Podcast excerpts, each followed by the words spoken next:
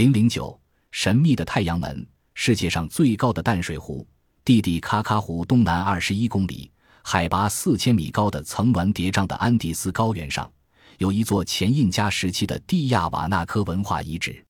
白一五四八年，西班牙殖民主义者发现了这个被印加人称作蒂亚瓦纳科的小村落，并向外界报道后，以精美的石造建筑为特征的蒂亚瓦纳科文化就此著称于世。自那以后，围绕这个遗址是什么时代建造的，由何人建造的，究竟是什么所在，整整讨论了四个多世纪。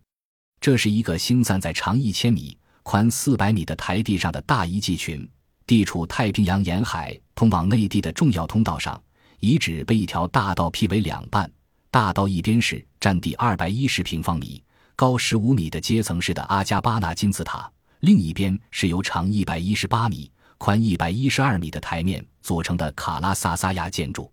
该建筑至今仍完好无损，四周围以坚固的石墙，里面有梯级通向地下内院。西北角就坐落着美洲古代最卓越、最著名的古迹之一——太阳门，它被视作地亚瓦纳科文化的最杰出的象征。地亚瓦纳科文化是公元五世纪到十世纪之际影响秘鲁全境的一支文化。作为该文化的代表，太阳门由重达百吨以上的整块巨型中长石雕卷而成，造型庄重，比例匀称。它高三千零四十八米，宽三千九百六十二米，中央凿一门洞，门楣中央刻有一个人形浅浮雕，人形神像的头部放射出许多道光线，双手各持着护杖，在其两旁平列着三排四十八个较小的、生动逼真的形象。其中上下两排是面对神像的带有翅膀的勇士，中间一排是人格化的飞禽。浮雕展现了一个深奥而复杂的神话世界。这块巨石在发现时已残碎，一九零八年经过整修恢复旧观。据说每年九月二十一日黎明的第一缕曙光总是准确无误地射入门中央。在印加人创造蒂亚瓦纳科文化年代。尚未使用有轮子的运输工具和驮重牲畜，因此在这云岚缭绕、峭拔高峻的安第斯高原上建造起如此雄伟壮观的太阳门，却是不可思议。十六世纪中叶，西班牙殖民主义者见到这座庄严的古建筑时，曾认为是印加人或艾马拉人造的，但艾马拉人不同意此说，认为太阳门远为古老，是太阳神为拉科查开辟天地。建造了太阳门和蒂亚瓦纳科其他各种动人心魄的建筑群。欧美大百科全书叙述了两种传说：一个传说说是由一双看不见的手在一夜之间建造起来的；另一传说说是那些雕像原是当地居民，后来被一个外来朝圣者变成了石头。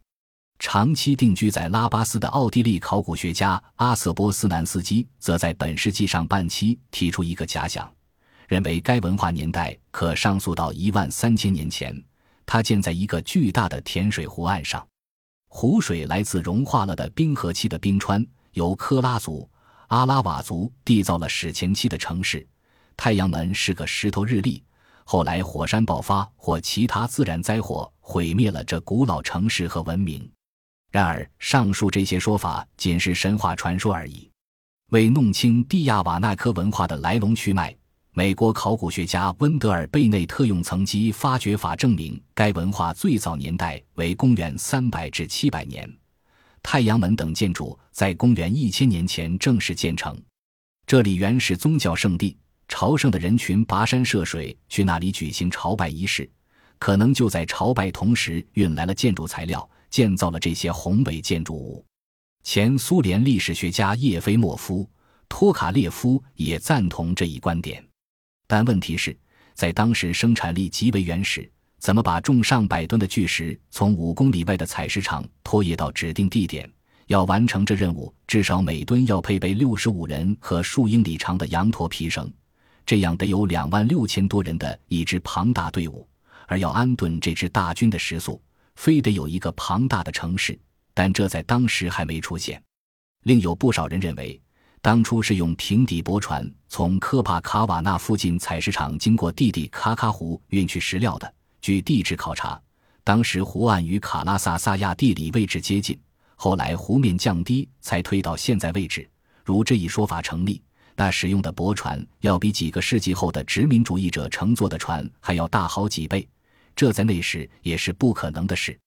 玻利维亚著名的考古学家。蒂亚瓦纳科考古研究中心主任卡洛斯·庞塞桑金内斯和阿根廷考古学家伊瓦拉·格拉索田放射性碳鉴定，蒂亚瓦纳科始建于公元300年，公元8世纪以前竣工，一般认为在公元5至6世纪，建造者可能是安第斯山区的科拉人。他们都认为太阳门是宗教建筑，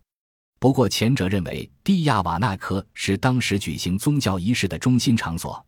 太阳门是卡拉萨萨亚庭院的大门，门楣上图案反映了宗教仪式的场面。伊瓦拉格拉索认为，太阳门很可能是阿加巴纳金字塔塔顶上庙堂的一部分，因为把它看作凯旋门或庙堂的外大门显得过于矮小，尤其是中间的门道，稍高的人非得弯腰才能通过。美国的历史学家艾巴托马斯也认为，遗址是科拉人建造的，但不是宗教活动场所。而是一个大商业中心、文化中心，阶梯通向之处是中央市场。太阳门上的浅浮雕，其浮位状的线条表示雨水，两旁的小型刻像朝着雨神走去，以象征承认雨神的权威。